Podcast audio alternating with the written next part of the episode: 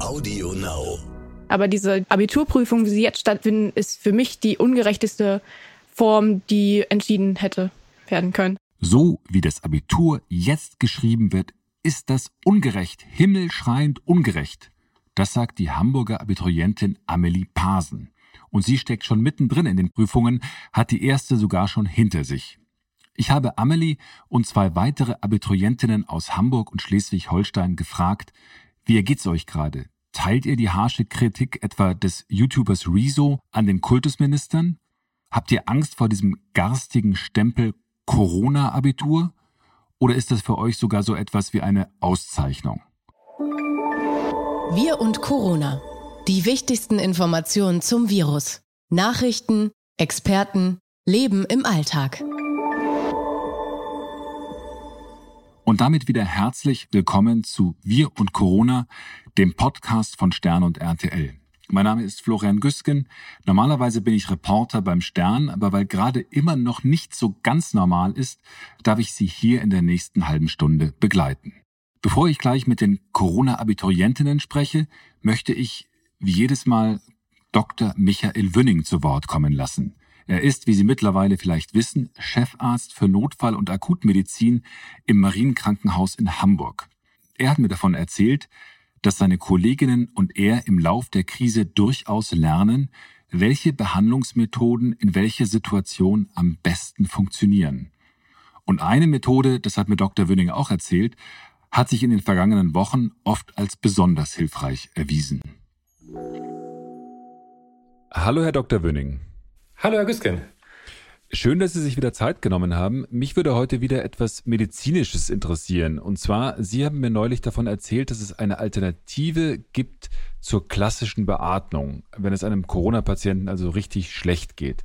Was ist das für eine Methode? Also ich glaube, da muss man erstmal verstehen, was wir unter klassischer Beatmung verstehen. Das gibt es so nicht. Und um das zu sehen, müssen wir einmal noch mal kurz gucken, wie wirkt denn der Virus? Vieles von diesem Virus kennen wir gar nicht und wir wissen auch noch nicht ganz genau, wie er an der Lunge wirkt. Laienhaft gesagt können wir sagen, der Virus verschlechtert den Gasaustausch, das heißt, dass Sauerstoff ins Blut gerät. Das tut er auf ähm, verschiedene Mechanismen. Und wenn wir auf den Anfang der Krise zurückgucken, hat man gemerkt, dass, wie gesagt, diese Sauerstoffarmut im Blut die Kollegen dazu angehalten hat, möglichst schnell eine sogenannte Intubation, also das Einbringen eines künstlichen Beatmungsschlauches ähm, in die Luftröhre und das maschinelle Beatmen des Patienten halt hervorrufen und äh, empfehlen. Dazu muss der Patient natürlich auch in eine Art von künstlichen Schlaf versetzt werden. Und wir haben gesehen, dass diese Patienten sehr, sehr lange beatmet werden und diese Beatmung hat ein gewisses Risiko, nämlich ähm, wir müssen mit gewissen Drücken arbeiten, die manchmal größer sind als normal in der Lunge und diese Drücke schädigen das Lungengewebe. Außerdem ist die Gefahr, dass sich andere Infektionen, zum Beispiel bakterielle Infektionen der Lunge, sogenannte Pneumonien auf bakterieller Ebene, als Zweitinfektion den Zustand des Patienten verschlechtern können. Das war so die, die erste Zeit, wo wir gedacht haben, das funktioniert. Dann gab es aber durchaus Erfahrungen mit der sogenannten High-Flow-Sauerstoffgabe. Da schläft der Patient nicht, sondern er bekommt Schläuche zum Beispiel in die Nase und dann wird mit hohem Druck eine hohe Art ja, eine hohe Fluss pro Minute an Sauerstoff in den Patienten gebracht. Und wir haben gemerkt, dass diese Art der Beatmung einigen Patienten durchaus besser helfen würde, gerade mit Lungenvorerkrankungen, als die klassische Intubationsbeatmung. Das heißt, da gibt es durchaus auch eine Entwicklung in den Erfahrungen, die Sie machen, in den Behandlungsmethoden? Das ist, das ist richtig. Und ich glaube, man kann auch nicht sagen, das eine ist richtig oder falsch, sondern wie gesagt, auch da bin ich kein Intensivmediziner, das können Ihnen die Kollegen auf der Intensiv sicherlich viel besser erklären, sondern es gibt ein verschiedenes, ja, individuelles Behandlungsschema. Bei dem einen mag diese Intubationsbeatmung gut und richtig sein, beim anderen funktioniert die High-Flow-Sauerstoffgabe und dann gibt es natürlich auch noch die Steigerung selbst der Intubationsbeatmung, sondern dann ist es so, wenn man selbst da das Blut nicht mehr ausreichend mit Sauerstoff ja, gesättigt bekommt, dann braucht man eine sogenannte extrakorporale Membranoxygenierung. Kennt sehr äh, kompliziert, ist aber nichts anderes als eine externe Lunge, wo das Blut außerhalb des Körpers mit Sauerstoff angereichert wird. Das ist dann bei uns aber schon so ungefähr die Ultima Ratio, wenn ein Patient wirklich sehr, sehr schwer erkrankt ist. Gerade mhm. in unserem Haus läuft eine dieser sogenannten ECMO-Behandlungen. Mhm. Aber wenn ich Sie richtig verstanden habe, bei der Hochsauerstoffbehandlung über die Nase ist der Patient also nicht in einem künstlichen Koma, richtig? Das ist, das ist richtig so. Ähm, hat aber natürlich ein, ein gewisses Risiko. Und zwar ist es so, bei der Intubationsbeatmung ist da ein Filter auf dem äh, Schlauch, der in der Luftröhre ist. Und es gelangen eigentlich keine sogenannten Aerosole aus dem Körper des Patienten in die Raumluft. Und deswegen ist das Personal auch nicht dementsprechend hoch gefährdet. Bei der Highflow-Sauerstoffgabe ist es schon so, dass das wie eine ja, Virendusche für das umstehende Personal ist, weil da wird ja die Luft in die Nase hineingeblasen und aus den Atemwegen wieder heraus. Und da muss man schon besonders äh, hohe Schutzvorkehrungen für das Personal treffen, damit sie sich nicht mit dieser infizierten Ausatmenluft des Patienten selber infizieren. Hm, hm. Das heißt aber auch, dass man jetzt äh, über die Behandlungsmethoden mit diesem Virus auch in den letzten Wochen einiges lernt. Also wenn Sie sagen, Sie haben jetzt diese neue Methode oder diese andere Methode festgestellt, dass sie in manchen Fällen einfach auch besser geholfen hat. Das ist richtig. Wir lernen eigentlich täglich. Wir lernen ja auch, dass der Virus, der initial hauptsächlich, wie gesagt, die Lunge betraf, ganz andere Symptome hervorruft. Wir sehen ähm, äh, neurogene Symptome wie wir das Verändern des Geschmacks und des Geruchssinns. Wir sehen gastrointestinale, also Magen-Darm-Trakt betreffende Symptome. In der letzten Zeit sind ganz spannend Hautveränderungen wie kleine Blutergüsse gerade an, an, an den Füßen beschrieben worden. Das heißt, ich glaube, wir haben den Virus in seiner Komplexität noch lange nicht begriffen und verstanden. Das geht auch äh, wissenschaftlich so schnell gar nicht, sondern wir lernen sowohl in der Diagnostik, das heißt, wenn die bei uns unten in die Notaufnahme hineinkommen, dass viele verschiedene Symptome, die wir vor sechs, acht Wochen gar nicht Corona zugeordnet haben, durchaus auf eine Corona-Erkrankung hinweisen können können. Aber unsere Kollegen auf der Intensiv lernen halt auch mit den Verläufen neue Therapieverfahren, wie die sich langfristig halt am Patienten äh, nützlich machen. Und dementsprechend wird auch das Therapieregime fast täglich sowohl patientenindividuell wie aber auch gesamtstrategisch angepasst. Das war ziemlich interessant, äh, Herr Dr. Wöning. Vielen Dank für die Erklärung, also für die Erläuterung, für diese äh, alternative Behandlungsmethode über den Sauerstoff über die Nase. Sehr gerne. Ich wünsche Ihnen äh, einen guten Start in die Woche weiter und bis zum nächsten Mal. Vielen Dank. Tschüss. Bis zum nächsten Mal. Tschüss, Herr Güsken. Sauerstoff durch die Nase, das klingt zumindest nach einer angenehmeren Methode, als intubiert zu werden. Was für jeden Einzelnen besser ist, das müssen Herr Dr. Wünning und seine Kollegen freilich dann jeweils ganz konkret entscheiden. Und jetzt freue ich mich mit den Abiturientinnen Amelie Pasen, Laura Löst und Julian Derchow sprechen zu dürfen. Über den Zustand der deutschen Schulen wird ja gerade viel diskutiert. Manche meinen, die Corona-Krise lege alle Schwächen des deutschen Systems offen, zeige, wie zurückgeblieben wir hier in Deutschland sind, vor allem natürlich in digitaler Hinsicht. Gleichzeitig heißt es, schaffe die Krise aber auch die Chance für eine brutalst mögliche Bestandsaufnahme. Unser Gespräch heute setzt allerdings nicht in der fernen Zukunft an, nicht auf der Makroebene, sondern ganz konkret im Hier und Jetzt, nämlich bei der Frage, wie erlebt ihr, liebe Abiturientinnen, gerade eure Zeit mitten im Corona-Abitur? Hallo Amelie, hallo Laura, hallo Julian. Hallo. Hallo. Hallo. Ihr steckt alle drei gerade in Abiturprüfungen. Ihr seid also das, was man Corona-Abiturienten nennt. Äh, vielleicht könnt ihr euch mal kurz vorstellen. Vielleicht fängst du an, Amelie. Ich bin Amelie Parsten. Ich bin 17 Jahre alt und besuche das Gymnasium Rissen in Hamburg und ähm, lege gerade das Abitur ab. Und ich habe am 23. April, also letzten Donnerstag, meine erste Prüfung abgelegt im Fach Geografie. Ja, hallo, ich bin Laura Löst. Ich bin 18 Jahre alt, besuche das Albert-Schweitzer-Gymnasium und habe ebenfalls letzte Woche am Donnerstag mein erstes Abiturfach abgelegt, Geografie. Mein Name ist Julian Derchow, ich bin 17 Jahre alt und besuche die Kaiser Karl Schule in Itzehoe Schleswig-Holstein. Und ich habe letzte Woche mein Englisch und mein Russisch-Abitur abgelegt und diese Woche folgt mein Deutsch-Abitur. Ja, schön, dass ihr dabei seid. Ähm, der YouTuber Rezo hat ja die Kultusminister der Länder diese Woche in einem Video mit drastischen Worten dafür angegriffen, dass sie überhaupt die Abiturprüfungen haben schreiben lassen. Aus allerlei Gründen, auch aus hygienischen Gründen natürlich. Er hat sie, ohne sie direkt anzusprechen, als krass inkompetent in ihrem Job bezeichnet. Es wird jetzt viel darüber diskutiert, was der richtige Umgang mit dem Abitur dieses Jahr, also mit euch ist. Äh, vielleicht fangen wir mal damit an, Ihr habt ja jetzt schon ein paar Prüfungen geschrieben.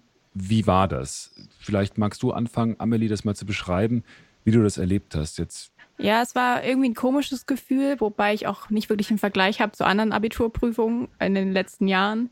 Ähm, aber man kommt so in die Schule und die Schule ist natürlich irgendwie leer und überall hängen Plakate, wie man sich die Hände wäscht. Ähm, man sieht so seine Freunde, man hält aber irgendwie Abstand und kann sich nicht richtig begrüßen. Wir saßen zu viert in einem Raum. Es war irgendwie eine sehr komische Stimmung. Wir saßen halt so mal, ich glaube, mit zwei, drei Meter Abstand und mussten uns irgendwie immer, wenn wir auf die Toilette gegangen sind, die Hände desinfizieren. War sogar Desinfektionsmittel da, das hat uns sehr gewundert, aber auch gefreut. Aber irgendwie war die ganze Situation so ein bisschen komisch und ja, also wir hatten halt irgendwie alle so das Gefühl, dass die Maßnahmen, also wenn jetzt jemand rausgeht und auf Toilette geht, dann geht dann an anderen vorbei durch die Räume, dass die relativ schmal sind, haben wir uns jetzt nicht so sicher gefühlt, was die Infektionsschutzmaßnahmen anging. Ja. Hast du denn Angst gehabt, du könntest dich da jetzt infizieren? Mm, irgendwie war schon das Gefühl da, wenn da jetzt jemand wirklich krank ist, dann infiziere ich mich auch. Ich persönlich habe, glaube ich, keine Angst vor der Infektion, einfach aus dem Grund, dass ich wahrscheinlich keine großen Symptome haben werde. Äh, meine Familie zum Glück auch nicht, weil da keiner aus der Risikogruppe ist. Aber irgendwie so das Gefühl von Sicherheit war nicht da. Aber du hast das Gefühl gehabt, diese Bedrohung war die ganze Zeit präsent, auch während der Prüfung. So ein bisschen. Also ich glaube, man schafft das ganz gut, wenn man dann sich einliest in die Texte. Dann ist man irgendwie so konzentriert und äh, richtet so seine ganze Energie auf die Aufgaben aus und kann das vielleicht so ein bisschen ausblenden, aber so ganz, also man hat immer im Kopf, dass das irgendwie ein bisschen komisch ist. Wie war das denn bei dir, Laura? Ja, also ich muss sagen, ich hatte ja am Anfang irgendwie total Befürchtungen, dass irgendwie man von vielen Seiten gehört hat, ja, die Vorschriften reichen alle nicht aus und ähm, dann eben auch über mein Schulsprecherengagement habe ich da auch von anderen Schulen eben gehört, dass die sich da auch beschweren wollten. Und als ich dann aber im Ende da war, ähm, waren alle total entspannt, haben sich an die Regeln gehalten. Und man muss sagen, wir haben in Räumen das Abitur geschrieben, die von außen einfach zugänglich waren. Das heißt, man musste eben durch kein Gebäude durchgehen. Wir haben alle viel Abstand gehalten und eigentlich habe ich mich da tatsächlich sehr sicher gefühlt. Wobei man natürlich sagen muss, es ist schon merkwürdig, wenn man erst fünf, sechs Wochen niemanden aus der Schule sieht, sich mit niemandem treffen kann und dann ist im Vergleich dazu natürlich die Ansammlung von Menschen schon ein verhältnismäßig großes Infektionsrisiko. Wie war das denn danach? Normalerweise nach so einer Prüfung klatscht man sich ja ab und sagt, hey, wie lief's und es lief ganz gut oder bespricht sich. War das da möglich oder wie war die Situation nach der Prüfung dann? Ja, also man sagt ja eigentlich, man soll keine Grüppchen bilden. Bei uns war das dann so, dass alle mal so zwei bis drei Meter Abstand gehalten haben und wir uns dann halt in relativ großen Kreisen darüber unterhalten haben, wie es gelaufen ist. Das war natürlich ein komisches Gefühl, aber auf der anderen Seite hat es so ein bisschen die Spannung daraus genommen, dass man irgendwie das Gefühl hatte, dass man mit niemandem reden dürfte. Also so schlimm war es auch wieder nicht. Aber du hattest dieses Gefühl der Bedrohung definitiv nicht anders als Amelie, ne? Das ist, wie ging es dir denn da, Julian? Hattest du das Gefühl, da ist eine Gefahr in der Luft oder war das eigentlich okay? Ähm, anfangs eigentlich schon. Also ich oder eigentlich wir alle, die Abitur geschrieben haben, waren schon aufgeregt vor unserer ersten Prüfung. Einerseits, weil wir Abitur schreiben, andererseits während einer Pandemie und äh, da gab es auch große Unsicherheiten in äh, unserem Jahrgang. Aber es war letztendlich alles halb so wild. Also es war eine sehr entspannte Atmosphäre in der Schule. Klar, wir haben alle Abstand gehalten, äh, wir haben unsere Hände, mussten unsere Hände waschen. Ähm, danach wurden unsere Hände desinfiziert, bevor wir in, in, den Prüfungsraum durften. Wir mussten bestätigen, dass wir keine Symptome aufweisen. Und wir waren auch ähm, fünf, sechs Leute im Raum plus Lehrkraft und alle Lehrkräfte haben Masken getragen und Handschuhe. Und der Abstand wurde durchgehend eingehalten. Und es war, glaube ich, sogar entspannter, als wenn ich unter normalen Bedingungen Abitur geschrieben hätte, weil die Schule halt komplett leer war. Nur wir Abiturienten und Abiturientinnen waren dort und äh, wir hatten halt keinen Pausenlärm und wir konnten in Ruhe unsere Prüfungen schreiben und auch abgeben. Und es, ähm, die Pandemie hat man jetzt nicht so bedrückend gemerkt. Und ähm, ja, das ist hoffentlich auch so zu unserem Vorteil. Hm. Wie war denn euer Gefühl jetzt in der Vorbereitung? Hat euch Corona da geschadet in der Vorbereitung? Hat euch das gestört? Julian, wie war das denn bei dir? Du hast jetzt zwei äh, Prüfungen auch schon geschrieben. Hattest du das Gefühl, dass das dich durcheinander gebracht hat oder dass du Sachen nicht machen konntest, die du sonst gemacht hättest in der Vorbereitung oder wie war das? Also ähm, durch Corona sind fast drei Wochen Schule noch weggefallen diesen drei Wochen hätten wir jetzt nicht viel mehr an der Schule gemacht. Also wir hätten auch viel wiederholt, wir hätten mit unseren Lehrkräften noch direkt gesprochen, was uns, glaube ich, noch ein bisschen geholfen hätte, ein bisschen ja, den Stoff zu festigen und einfach ähm, die Anspannung uns abzunehmen. Aber das haben wir zum Glück ähm, auch auf anderem Wege hinbekommen, äh, halt durch Mail-Kontakt mit den Lehrkräften. Aber das war dann auch von Lehrkraft zu Lehrkraft abhängig, inwiefern sie mit uns äh, in Kontakt steht und halt auch wie oft. Zum Beispiel von meinem Englischlehrer habe ich äh, nur einmal gehört, also eine Woche vor der Abiturprüfung. Also da war schon eine Unsicherheit da, aber letztendlich äh, konnte ich mich auf das verlassen, was äh, also auf die Kompetenzen, die ich mir in der Oberstufe angeeignet habe. Und ich war jetzt nicht sehr verunsichert, äh, dass ich jetzt nicht mehr zur Schule gehen durfte und mich mit anderen austauschen konnte. Aber zum Beispiel das äh, Bilden von Lerngruppen, das wurde uns jetzt äh, schon erschwert. Ähm, klar, wir konnten über Gruppenchats oder durch Telefonate noch Kontakt halten und uns austauschen, aber das ist natürlich nicht dasselbe, als wenn man sich jetzt persönlich trifft. Hm. Das heißt, ihr habt das alles online gemacht, also diese Gruppenvorbereitung? Ja, genau. Also ich jetzt nicht sehr viel, aber wir haben uns in Gruppen schon ausgetauscht. Ich habe, also ich schreibe jetzt kein Mathe-Abitur. Ich habe es in meiner Klassengruppe mitbekommen, dass die Leute, die Mathe-Abitur schreiben, haben oft nach, ja, nach Hilfe gefragt oder nach einem Lösungsweg. Und ähm, das ist, hat da echt gut geklappt, genau. Und unsere Mathelehrerin war auch dann immer offen für Fragen. Hm. Wie ist es denn euch ergangen? Wie ist es dir ergangen, Laura, während der Vorbereitung? Ähm, ja, also ich muss sagen, ich fand das am Anfang, vor allem als dann auch die Vorschläge mit dem Durchschnittsabitur hochkamen, fand ich das schon schwierig, dort im Verlauf auch der ganzen Schwankungen dann sich irgendwie zu motivieren, zu lernen, weil ähm, ich hatte zum einen dann auch ja engen Kontakt mit einer Bekannten von denjenigen, die diese Petition in Deutschland gestartet haben und von der habe ich dann auch häufig gehört, so ja, irgendwie man kann das und das noch machen und es gibt gute Chancen, dass das eben nicht geschrieben wird. Und dann war meine Motivation also teils schon echt weg, wo ich mir dachte, wo lerne ich hier eigentlich für? Aber das hat sich dann alles stabilisiert, als ich mir dachte, so, okay, ich muss jetzt lernen, so selbst wenn es nicht geschrieben wird, ist das vielleicht doof, aber es ist nicht so schlimm, wie wenn ich nicht lerne und es dann doch kurzfristig geschrieben wird. Und dann wurde das eigentlich gar nicht mehr so stark beeinträchtigt. Also so wie Julian gerade schon gesagt hat, das war schon blöd, dass man sich mit den Lerngruppen eben nicht mehr treffen konnte.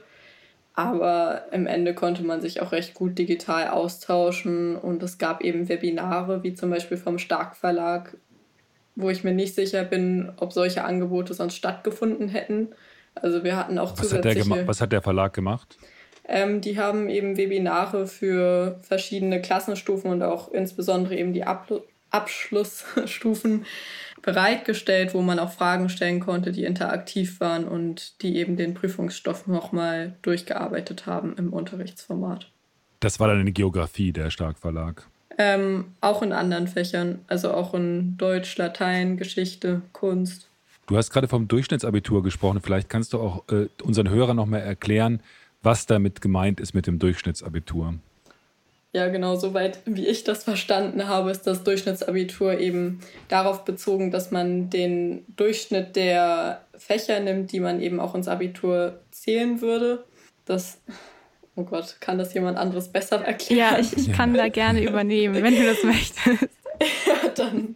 Ähm, also grundsätzlich ist es ja erstmal so, dass das Abitur nicht nur aus diesen Abiturprüfungen, sondern eben auch zum größten Teil aus den Semesterergebnissen besteht. Also es wird dann so in Punkte umgerechnet. Man kriegt so 200 bis 600 Punkte aus den Semesterergebnissen und dann nochmal 100 bis 300 aus den Prüfungen. Und es gibt da verschiedene Versionen vom Durchschnittsabi, aber das, was Laura auch gerade angesprochen hat, wäre dann so, dass man in den Prüfungsfächern, die man gewählt hat, die sozusagen die 100 bis 300 Punkte bringen, ähm, dass da einfach der Durchschnitt aus den Semestern genommen wird. Also ich schreibe jetzt keine Klausuren, schreibe eine 2, sondern mein Semesterdurchschnitt ist eine 2 und der wird dann in Punkte umgewandelt und hat dann einen kleinen Anteil, also einen kleineren Anteil im Vergleich zu den restlichen Ergebnissen statt den Klausuren. Mhm. Wie ist denn eure Einstellung zu dem Durchschnittsabitur gewesen? Hättet ihr das gut gefunden? Was meinst du denn da, Amelie? Also auf jeden Fall besser als die Abiturprüfung, keine Frage. Ähm, wir haben uns da sehr viel mit beschäftigt und wir sehen halt auch die Nachteile beim Durchschnittsabi, weil das Durchschnittsabi gerade für die schriftlich starken Schülerinnen und Schüler sehr nachteilig ist, weil du eben, wenn du schriftlich stark bist, dann ist deine schriftliche Note besser als deine Semesterergebnisse und dann kannst du sozusagen deine Abiturnote noch verbessern für die sozusagen den, den mittleren Block, die so durchschnittlich sind, ist es eher positiv. Natürlich auch so alles, was so in Richtung Prüfungsangst geht und so. aber es hat auf jeden Fall auch Nachteile. Deswegen haben wir jetzt in Hamburg dazu tendiert, als Schülerinnenkammer, dass wir da die Wahl zwischen verschiedenen Möglichkeiten haben. Mhm. Also muss dazu sagen, dass ihr alle drei äh, aktiv seid. Ihr seid aktive Schülerinnen in der Schülerinnenkammer Hamburg und du, Julian, du bist in Schleswig-Holstein auch aktiv in der Vertretung der Schüler an Gymnasien. Also ihr fandet das dann richtig, diese Prüfungen zu starten, Amelie. Habe ich dich da richtig verstanden? Nee, fand ich nicht richtig. Warum nicht? Ähm, also ich kann jetzt natürlich die ganzen Gründe aufzählen, aber so grob gesagt finde ich, ähm, du hattest das vorhin auch angesprochen mit dem Rezo-Video, das hat er auch so ein bisschen als, als groben Ton gehabt, ähm, einfach nicht verhältnismäßig, so Infektionsschutz, psychischer Stress und was da alles zusammenkommt ähm, und dann Prüfungen zu schreiben, die irgendwie keine richtige Grundlage haben, zumindest für mich ist die einfach nicht verhältnismäßig die Grundlage. Und insofern bin ich immer noch gegen Prüfungen und finde immer noch, dass die ungerecht und überhaupt nicht vergleichbar sein werden. Warum meinst du ungerecht? Ungerecht für uns. Also klar, wenn wir jetzt das Durchschnittsabi haben, können auch andere sagen, die jetzt nächstes Jahr Abi machen, dass das ja viel einfacher wäre und so. Aber es ist irgendwie unfair. Also einmal ist es dieses, dieses Argument der Chancengleichheit im Vergleich zu anderen Jahrgängen, aber jetzt zum Beispiel hat ja Rheinland-Pfalz schon vor der Krise ihr Abi geschrieben. Ähm, das hat für mich nicht mit Gleichheit zu tun. Also die haben vor der Krise geschrieben, die hatten eine ganz andere Voraussetzung als wir jetzt. Und dann eben auch im Vergleich zu anderen Jahrgängen. Also das hat ja nichts mit, mit Vergleichbarkeit zu tun. Insofern finde ich das für uns total ungerecht. Und es, es wird immer ein bisschen ungerecht sein, aber diese, diese Abiturprüfungen, wie sie jetzt stattfinden, ist für mich die ungerechteste Form, die entschieden hätte werden können. weil das jetzt relativ schnell passiert ist und tatsächlich in einer Situation, wo die Krise noch voll am Laufen ist. Weil du meintest, das ist die ungerechteste Situation, die man sich ausmalen könnte. Ja, also die Abiturprüfung zu diesem Zeitpunkt, zu so dem Höhepunkt von Corona, finde ich, sind einfach ungerecht. Und also, was heißt ungerecht? Also, ich, ich würde vielleicht von ungerecht eher so in Richtung unnötig und nicht gerechtfertigt tendieren. So. Mhm.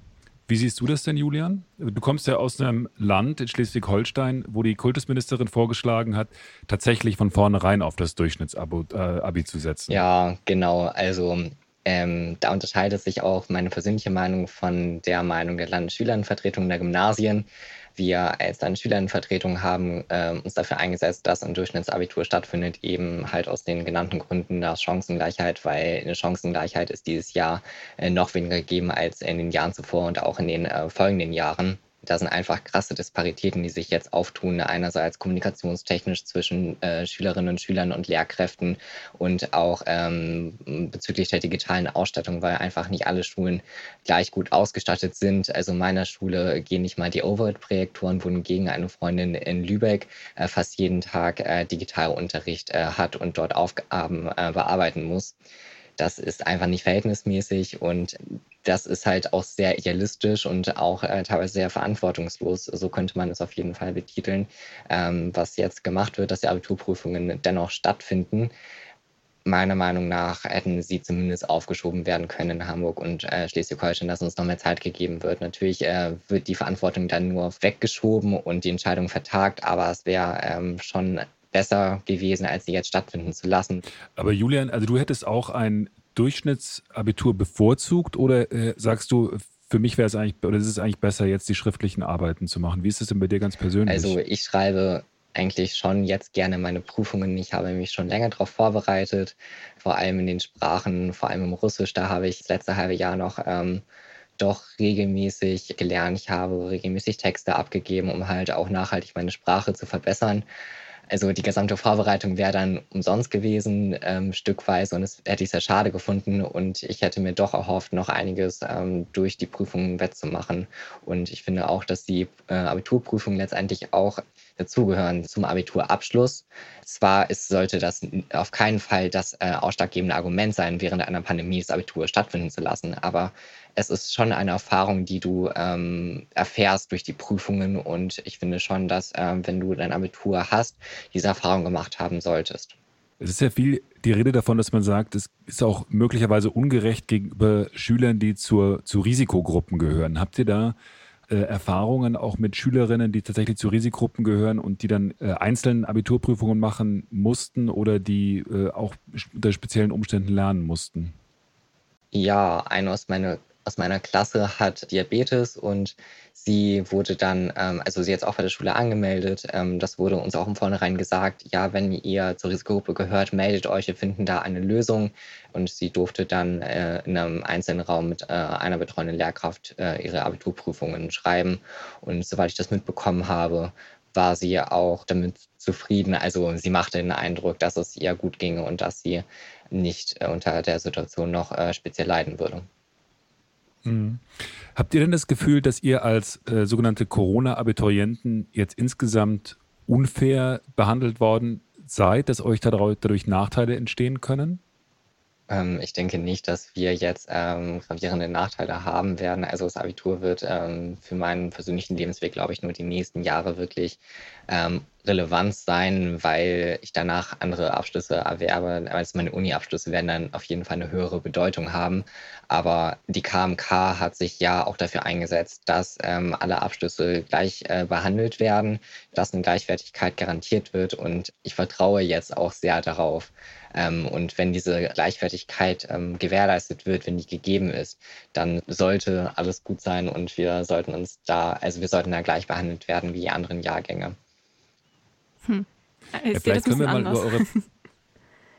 ja, gerne. Also ich glaube, also klar, es ist jetzt nicht so, dass jetzt ein Arbeitgeber später kommt und sagt, ja, du hast Corona-Abi, so, das ist ja, äh, dich wollen wir nicht. Aber ich glaube, durch durch die Corona-Krise haben wir, was die Prüfung angeht, halt einen großen Nachteil. Und der kann sich ja auch tierisch auf den, äh, hinterher auf den Durchschnitt, den Abi-Durchschnitt auswirken.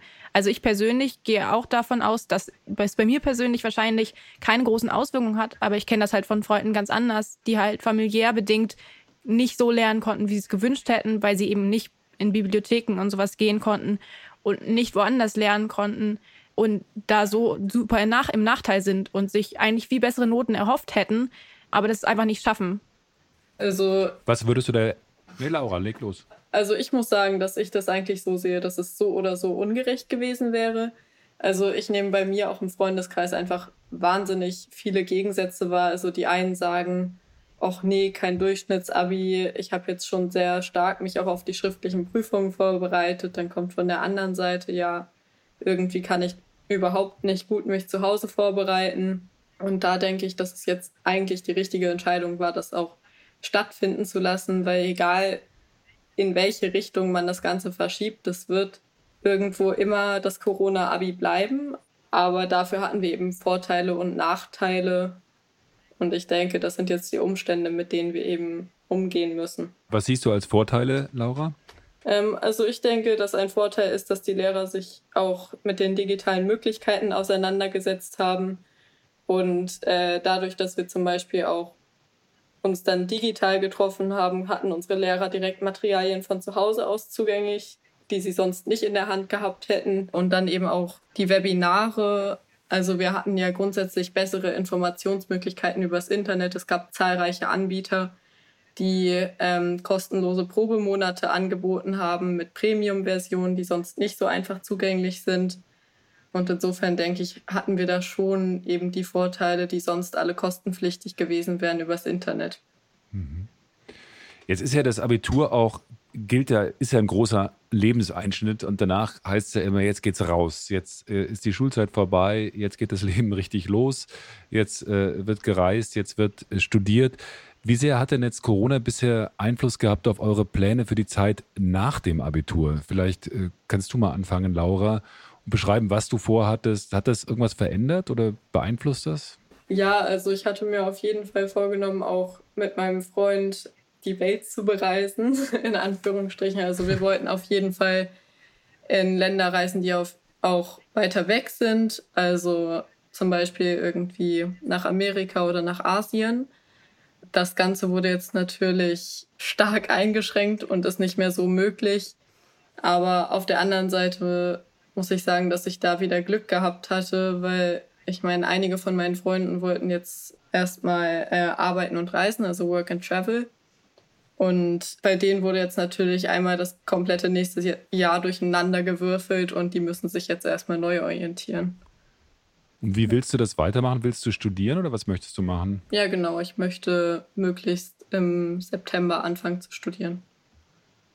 Und ist das, hat das da, die Bewerbungsverfahren, haben die schon angefangen? Hat da Corona irgendwelche Auswirkungen darauf? Oder ist das genauso möglich, wie das eigentlich normalerweise möglich wäre?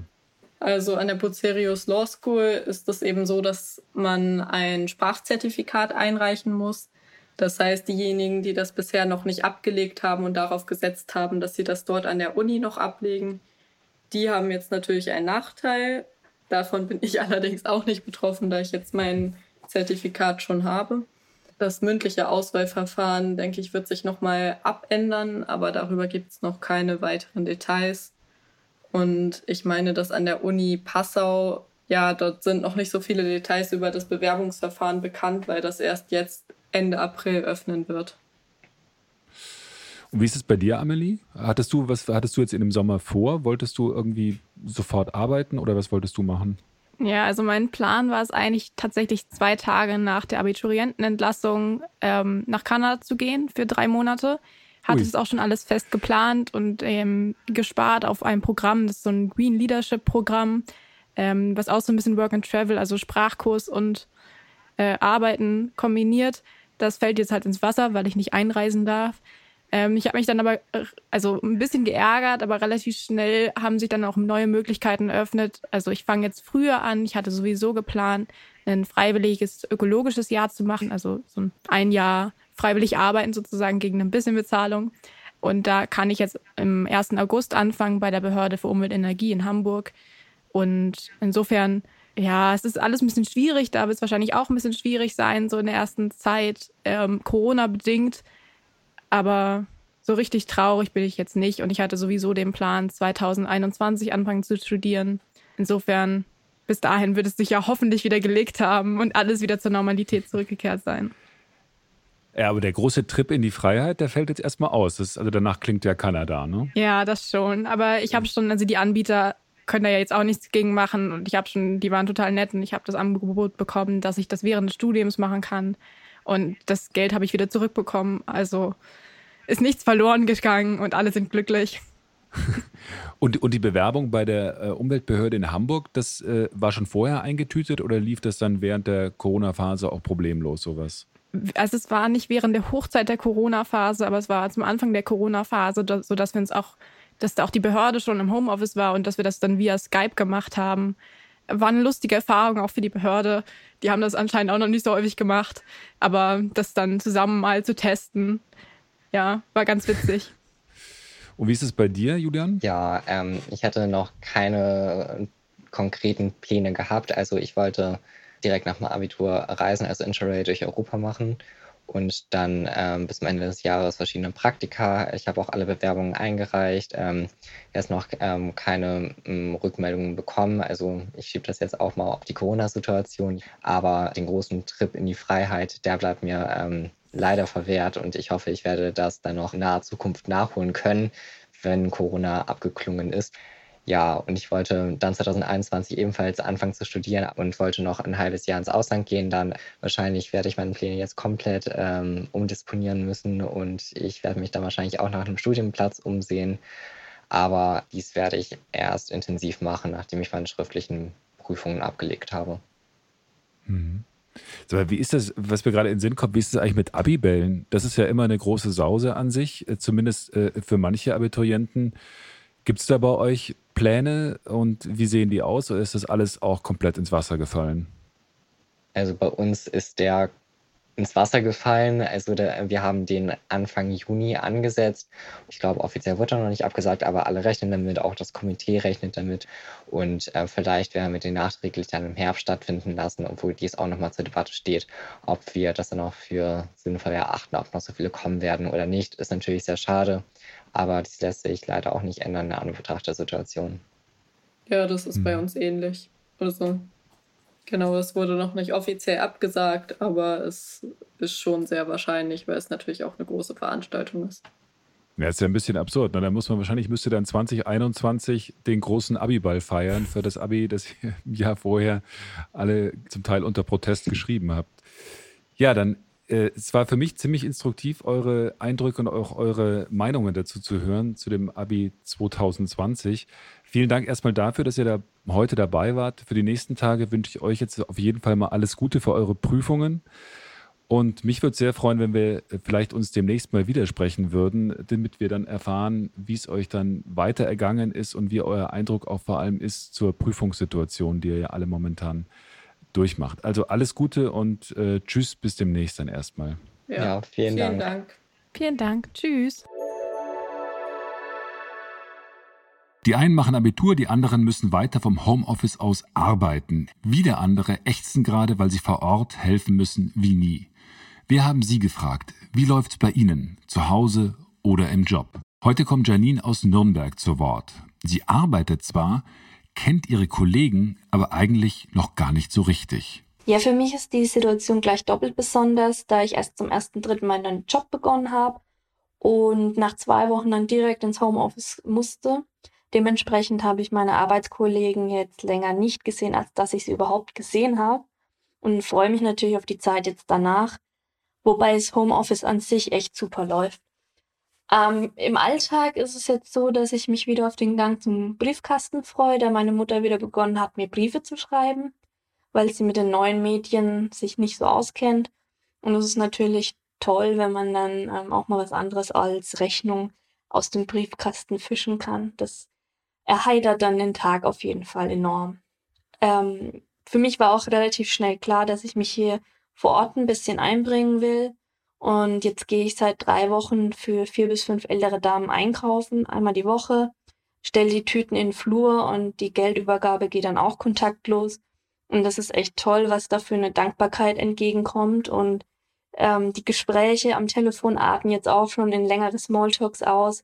Und wir haben auch schon einen Besuch im Biergarten vereinbart, wenn die ganze Krise vorüber ist. Und da freue ich mich natürlich sehr drauf. Biergarten, was für ein Stichwort. An einem lauen Frühlingsabend im Biergarten zu sitzen, wie schön wäre das jetzt. Stattdessen habe ich mich mit Freunden bei einer virtuellen Weinbar verabredet. Vor dem Laptop mit einem Glas Wein daneben. Anders, besser geht's halt gerade nicht. Spaß gemacht, darf ich sagen, hat auch das. Etwas anderes Positives wollte ich zum Schluss auch noch erwähnen. Nämlich, dass sich tagelang die Experten jetzt darüber gestritten haben, und zwar nicht Virologen, sondern IT-Experten, Computerexperten, wie man die sogenannte Kontaktverfolgungs-App denn jetzt gestalten kann. Ob Daten zentral gespeichert werden sollen, also etwa auf einem Server beim Robert Koch Institut, oder dezentral.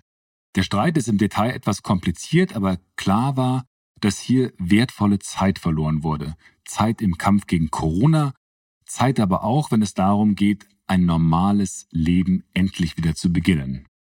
Jetzt hat sich die Bundesregierung, ein zentraler Player, nach einigem Hin und Her für einen sogenannten dezentralen Ansatz entschieden. Genauso wie die Megakonzerne Apple und Google.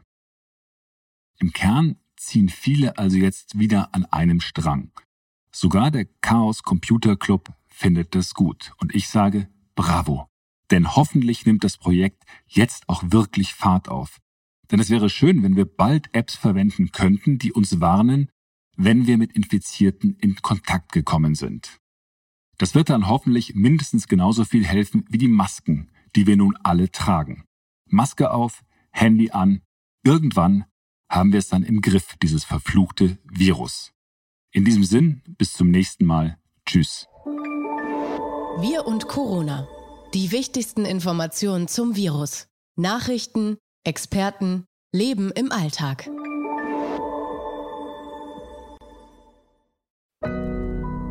Audio Now.